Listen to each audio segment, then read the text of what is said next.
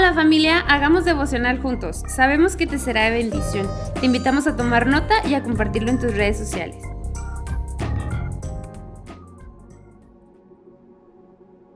Hey, buen día. Estamos ya en la antesala del, del final de esta semana y de verdad deseamos con todo nuestro corazón que estés teniendo una semana fructífera, de verdad. Pues el devocional de hoy está basado en el primer libro de Samuel, capítulo 28 y 29, y en Mateo capítulo 11 y en el Salmo 109. Y es muy interesante lo de Samuel porque nos muestra dos historias muy, muy padres para aprender y luego cerrar con el de Mateo. Vamos a ver si, si podemos hacer la combinación en la que yo me pueda explicar correctamente para darte eh, eh, eh, el consejo del Señor que, ha puesto en mi corazón. Bueno, en Samuel empieza la primera historia narrando que Saúl va a enfrentar a los filisteos y al ver el ejército de los filisteos, pues Saúl se llena de temor, ¿verdad? De miedo. Saúl no sabe que entre ellos viene también David. Entonces, pero cuando él ve la cantidad de enemigos, Saúl se llena de miedo. Se le olvida los principios de Dios, lo que Dios le dijo y acude a una medium, a una divina, a alguien que hace traer los muertos, ¿verdad? Que, bueno, ese sería otro tema para plática, pero eh, vamos a concentrarnos en la historia para no desviarnos. Saúl va, él ya había mandado quitar a todas las, estas personas, a todas las personas que se dedicaban a esto. Así que se disfraza, va y se sienta y le dice, necesito que me mandes traer a, a un hombre, ¿verdad? A Samuel. Y la mujer hace todo su ritual y lo trae.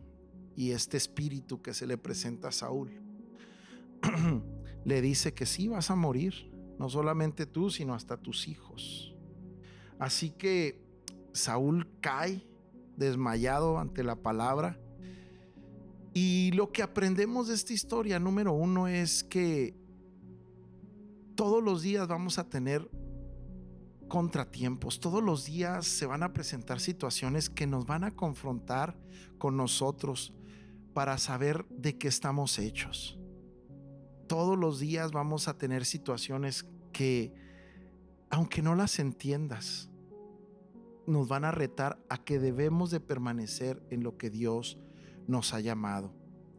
Saúl debió haber permanecido por mucho, aunque tuviera mucho miedo, él debió haber permanecido en la instrucción de Dios y no debió haber ido corriendo a buscar otra solución, otra respuesta. Porque Saúl más que una solución estaba buscando una respuesta. Hábleme a alguien, díganme qué debo de hacer y cómo debo de hacerlo. Y David, perdón, Saúl toma esta mala decisión, así como tú y yo lo hemos tomado. Bueno, la verdad yo no, pero en ocasiones si alguien que nos está escuchando lo ha tomado, te has puesto a leer el horóscopo porque tuviste una semana terrible y quieres ver ahora qué nos tiene Dios para el viernes, ¿verdad? ¿Cuál Dios? El horóscopo es algo que a Dios no le agrada, que te lea la mano. Todo lo que tiene que ver con adivinación, con agoreros, con hechiceros, son cosas que a Dios no le agrada. ¿Por qué no le agradan a Dios? Porque es dejar de confiar en Dios y poner tu confianza en otras cosas que te aseguren, que te digan qué es lo que te espera. Quieres estar preparado para enfrentar lo que está por venir, pero mucho de lo que está por venir, la mayoría de ello, tiene que ver con lo que tú hiciste ayer, con lo que hiciste la semana pasada y con lo que hiciste el mes pasado.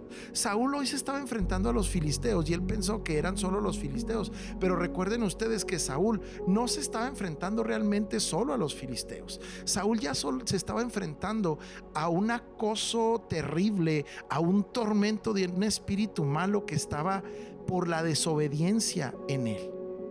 Y esto es algo que debemos de tener nosotros en mente. Que si nosotros sembramos mal, vamos a cosechar mal. Que si nosotros tuvimos errores el día de ayer, la semana pasada, y no los corregimos, no nos arrepentimos, no pedimos perdón a las personas que involucramos, que afectamos. Espera, espera, espera el día de mañana cosas que te van a complicar más la vida. Y cuando lleguen esas complicaciones, no culpes a Dios. Dios no es el que dejó de hablar. Y menos corras a buscar otra ayuda fuera de Dios, como lo hizo Saúl. Al contrario, híncate, arrepiéntete, detén tu carro y pídele a Dios perdón y dile, Señor, yo pequé, perdóname, ofendí a mis hermanos, ofendí a mi jefe, compliqué las situaciones en el trabajo. Así que hoy te invito a que en esta primera parte de la historia de Samuel tomes este consejo y lo abraces y no te compliques más la vida. Y si está ya complicada, no le eches la culpa a Dios, al contrario, pídele a Dios que te ayude. No vayas confiando a otras opciones aparentes porque no lo son. La segunda tiene que ver con David. David ya es parte del ejército de los filisteos. Recuerda que David en el tiempo en que se aleja de Dios, donde toma una decisión ya cansado, él decide estar con los filisteos y en ese tiempo él se convierte en un forajido, entra a, lugar, a ciudades diferentes y mata a la gente, no deja a nadie con vida. Se gana un buen nombre con el rey de los filisteos, pero eh, a la hora de ir a la batalla, aquí es algo que le pido a Dios que me dé la capacidad de explicarte. A la hora de ir a esta batalla, que ya no era una batalla contra otro pueblo que no fuera de Dios, ahora era contra el pueblo de Dios, aquí es donde le aparece un aparente rechazo. Si puedes decir ahí en tu carro, aparente rechazo. ¿Por qué? Porque cuando los principales del ejército de los filisteos lo ven, van con el rey y le dicen, oye, regresa este cuate. No sea que a media batalla se nos vuelva contrario a nosotros. ¿Qué mejor excusa para que su rey lo acepte, Saúl lo acepte, este, traicionándonos a nosotros. Mejor regrésalo. El rey les dice, no, si me ha sido fiel, lo los trata de convencer de que David está con él al 100%, pero ellos dicen, no, es que acuérdate el nombre que él tiene, o sea, él es el que mata a los 10 mil, mientras Saúl mata a los mil. Así que mejor regrésalo. Y el rey va con David y le dice, oye, tienes que regresarte, sabes que mis principales del ejército desconfían de ti. Y David dice, pero ¿por qué? Y muchas veces estamos ahí, ¿eh? nosotros como David, nos sentimos rechazados, pero escúchame, lo vas a entender al final de la historia. David se va así como sintiéndose aparentemente rechazado, pero cuando llega a su ciudad se da cuenta que los amalecitas, recuerda que los de Amalek representan lo que nos estorba para seguir a Dios, eso le robó su familia, les destruyó su ciudad, les destruyó su casa. La pregunta importante para este día es, ¿qué hubiera pasado si a David no lo rechazan? Ya no hubiera encontrado a nadie con vida de su familia. Por eso son aparentes rechazos, pero en ellos está Dios. Por eso el consejo de hoy se titula, aunque no entiendas, permanece.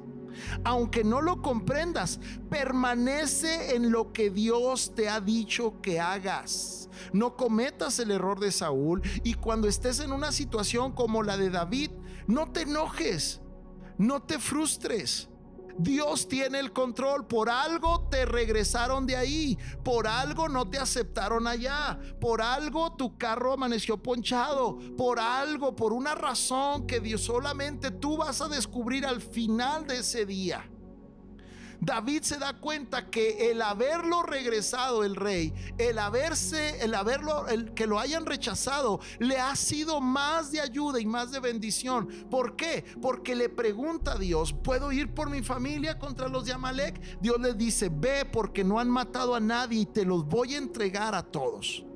Vuelvo a hacer la pregunta, ¿qué hubiera pasado si David va y pelea la batalla y no lo regresan, no lo rechazan. Así que hay rechazos aparentes que te son buenos y te son de bendición. No te amargues, no te frustres, no te sientas rechazado por nadie. Dios es el que tiene cuidado de ti. Así que abre tus manos y adora a Dios. Dios es bueno, Dios tiene todo, todo en control. Esto se parece mucho a lo que sintió Juan el Bautista.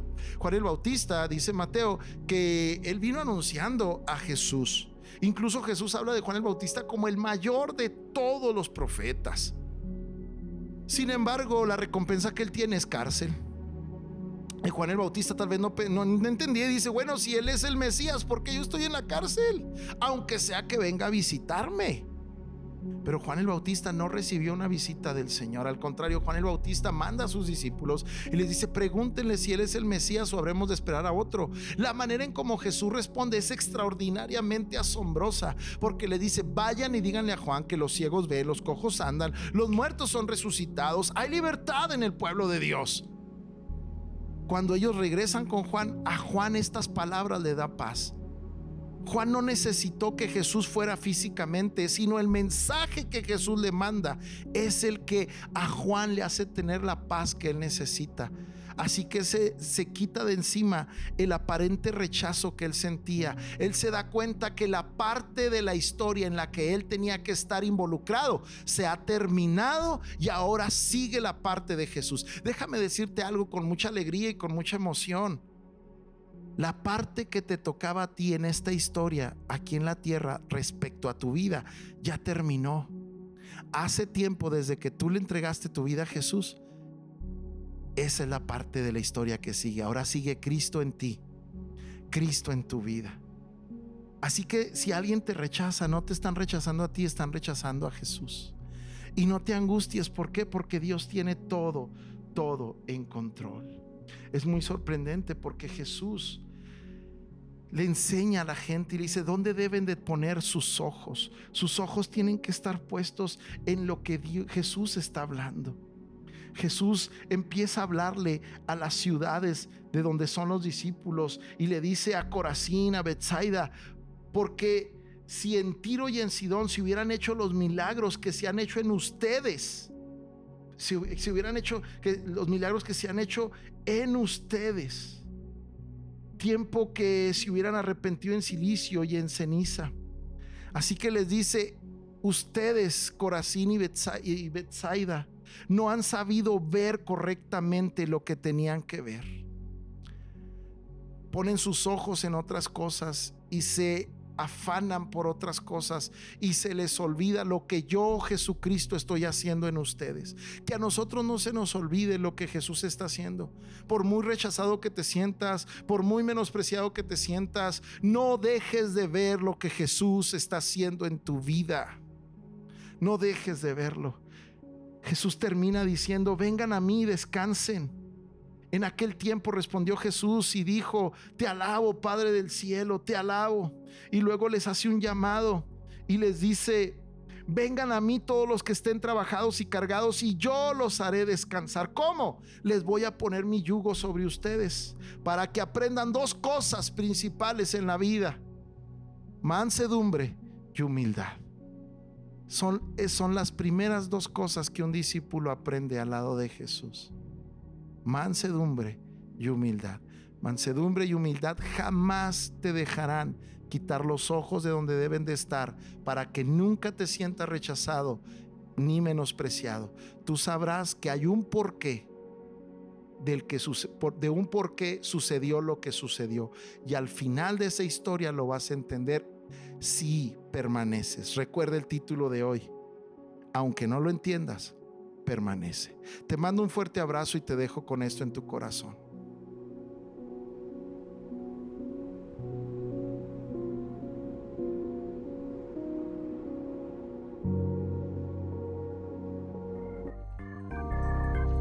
Esperamos que lo hayas disfrutado. No olvides meditarlo y sobre todo ponerlo en práctica. Nos vemos mañana.